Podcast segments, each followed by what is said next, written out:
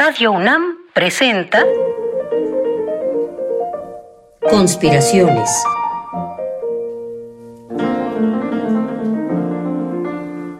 Bitácora de un admirador de Balzac. Por Otto Cázares.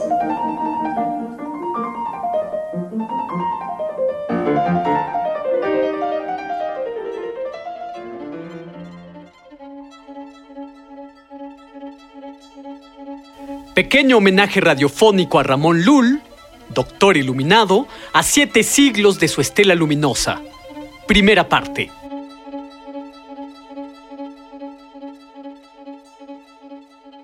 ¿Cómo están, queridos conspiradores de profesión, a quienes no veo, pero con quienes danzo un baile frenético? Bailo con ustedes una mazurca en la luna y un danzón en el fango. Este saludo un tanto críptico es para decirles que me alegra retomar el baile radiofónico con ustedes, conspiradores que tan extraordinariamente bien saben bailar. El gran escritor vienés, exquisitamente simbolista, de nombre Hugo von Hofmannsthal, aconsejaba leer lo que no está escrito. Esto es, hay que poder percibir el mundo como si fuera un gran texto cuyos sentidos no se agotan. Hay que poder ver al mundo con el ansia de que todo sea legible. En cualquier configuración, hay que poder ver un mensaje esperando a ser descifrado, por así decirlo. El que interpreta el mundo de este modo, como si fuera un texto de amplio espectro, debe tener una llave que lo capacite para abrir el cerrojo de las cosas del mundo. Ir en pos de los significados ocultos del mundo como si fuéramos un cazador de mariposas. El filósofo de finales de la Edad Media, Ramón Lull, cuya vida transcurrió entre 1232 hasta 1315, este año se cumplen siete siglos de su estela luminosa, poseía una llave para abrir todos los cerrojos del mundo, como si fuera un Harry Houdini que abriera con el pasador de su filosofía cualquier candado. Y es que Ramón Lull inventó un ingenioso mecanismo para pensarlo todo y de este modo comprender, o locoafán, la naturaleza misma de Dios. Ramón Lull, o Raimundo Lulio, como ustedes prefieran, fue el maravilloso y asombroso inventor de una máquina para pensar la totalidad. Un mecanismo óptimo para calcular, encontrar y posteriormente demostrar conocimientos del mundo no evidentes que se develan merced a la máquina y que ya develados tienen vocación de Dios, porque estos conocimientos van elevándose en pos de Él. La máquina de pensar consistía en un complejo sistema de ruedas giratorias concéntricas que sostenían, por así decirlo, todos los conocimientos humanos y teológicos de su época, reducidos analíticamente a letras del alfabeto. Ramón Lull ponía a girar sus ruedas combinatorias de tal modo que se formaban distintas cámaras o casas. Tomaba un segmento, una rebanada de pizza para darme a entender, formada por todos los discos concéntricos, y después comenzaba un peliagudo proceso de lectura de la configuración obtenida, primero encontrando las relaciones impensadas, invistas, siempre sorpresivas entre las cosas. El proceso de lectura de las cámaras implicaba tomar nota de las conexiones obtenidas, registrando las letras combinadas para después proceder a un tortuoso proceso de descarte fundado en principios lógicos. En lógica se habla de predicados, es decir, se habla de lo que se atribuye a algo o a alguien. Son predicados lógicos la entidad, la cantidad, la relación, la cualidad, etc. Y esto es como recordar preparatoria, desde luego. Cuando leemos a Ramón Lull, nos adentramos al misterio lógico del mundo. Oigamos de su hermosísimo y desde luego complejo libro de los proverbios, 20 predicados acerca del color obtenidos a través de la máquina de pensar y puestos en la página como enunciados sapienciales para ser memorizados. Del color 1. El color es aquello por lo cual el cuerpo es colorado. 2. Si no existiese el color, nada sería visible. 3. El color es extenso por la cantidad del cuerpo. 4. Todo color tiene cantidad apropiada. 5. En el color de la luz participan el sol y el fuego. 6. La diafanidad es el color del aire, la blancura, el del agua, y la negrura, el de la tierra. 7. Por la mezcla de los elementos se mezclan los colores. 8. De la mezcla de los colores simples se sigue el color compuesto. 9. No hay color simple que sea visible. 10. Solo el color es visible. 11. Del mismo modo que las cualidades en las sustancias elementadas, los colores simples, se hallan graduados en los compuestos. 12. El color del fuego domina en el color amarillo, el del aire en el color rojo, el del agua en el verde y el de la tierra en el azul. 13. No hay color que reciba tan intensamente el color de otro color como la diafanidad. 14. En el color rojo, los colores impresionan más que en otro color compuesto. 15. La diafanidad del cristal se reviste más del color rojo que de cualquier otro color. 16. Cuando la lluvia cae sobre las plantas, extiende el color verde. 17. En el color azul domina más el color negro que otro color. 18. El color violado es el extenso color del aire. 19. Todos los colores tienen un color común. 20. El color común fue co-creado con la común sustancia. El libro de los Proverbios, Ramón Lull.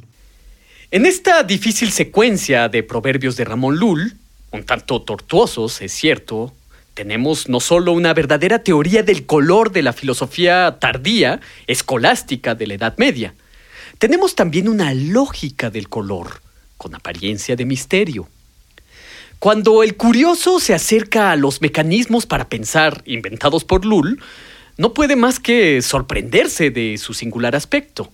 Esos círculos concéntricos combinados con estrellas, diagramas, letras, combinaciones de letras, tienen la apariencia de una carta astral o de los diagramas trazados en el piso con líneas de fuego que utilizan los hechiceros de los libros o de las películas para conjurar demonios. Sin duda, lo que tenemos en las figuras lulianas es lo que nosotros llamamos actualmente una complejidad visual. El mundo es extraordinariamente complejo y rebosante de datos, pero puede caber en un diagrama. O por lo menos hay una tentativa de graficar aspectos complejos del mismo. De ahí que si algún conspirador que sepa bailar mazurcas en la luna me pregunta acerca de la mejor forma de acercarse a estos mecanismos lógicos, yo le contestaré que la mejor forma de acercarse a estos es como si fueran obras artísticas. Algo está operando en ellas a nivel filosófico y lógico, pero también algo opera a nivel artístico y desde luego poético.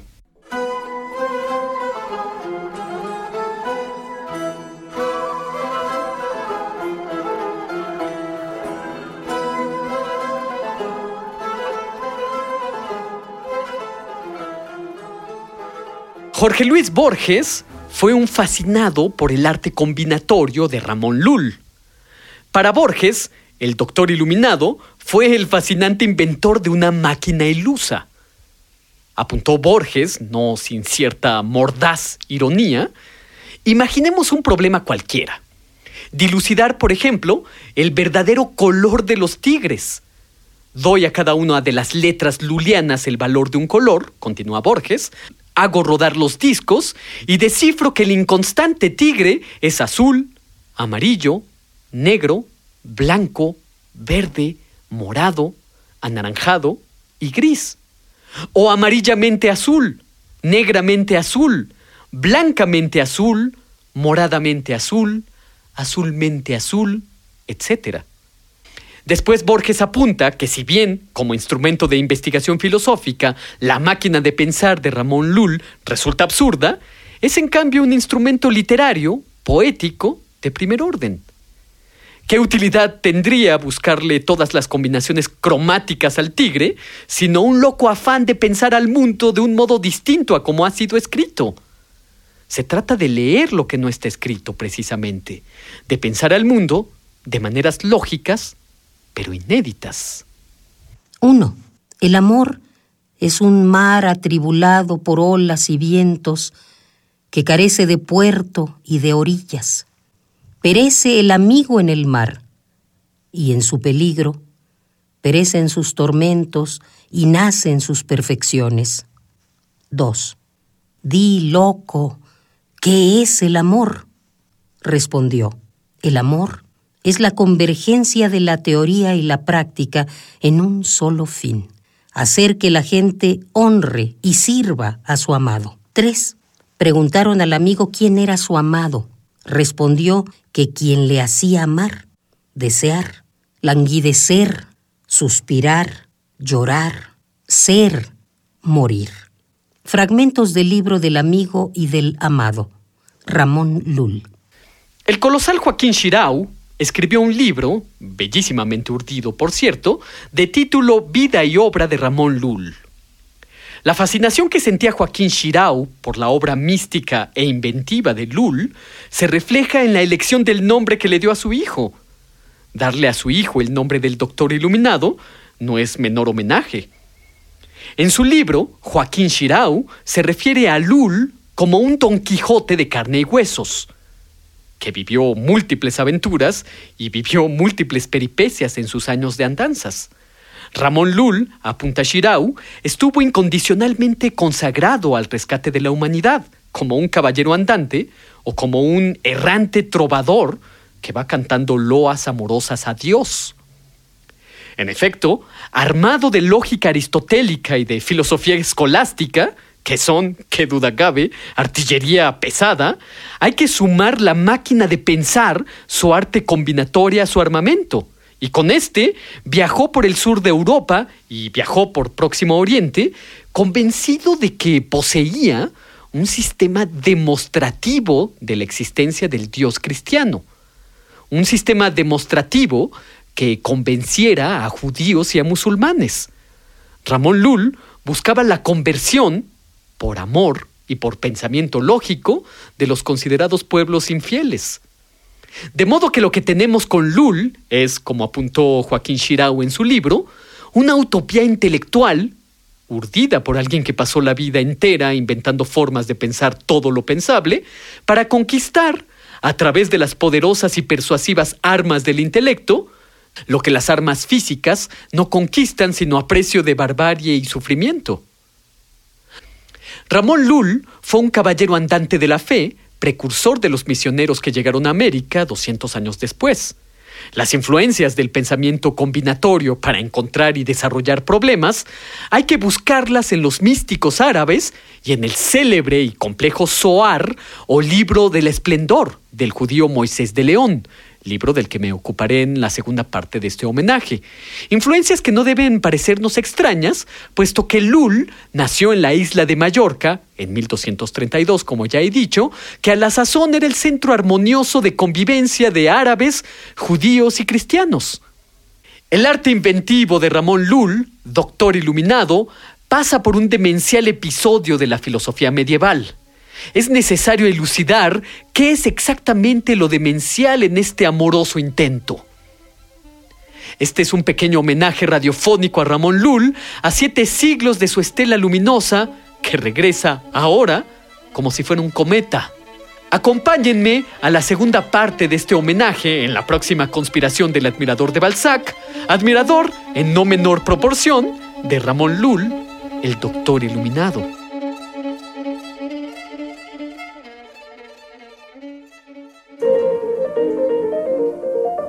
Conspiraciones.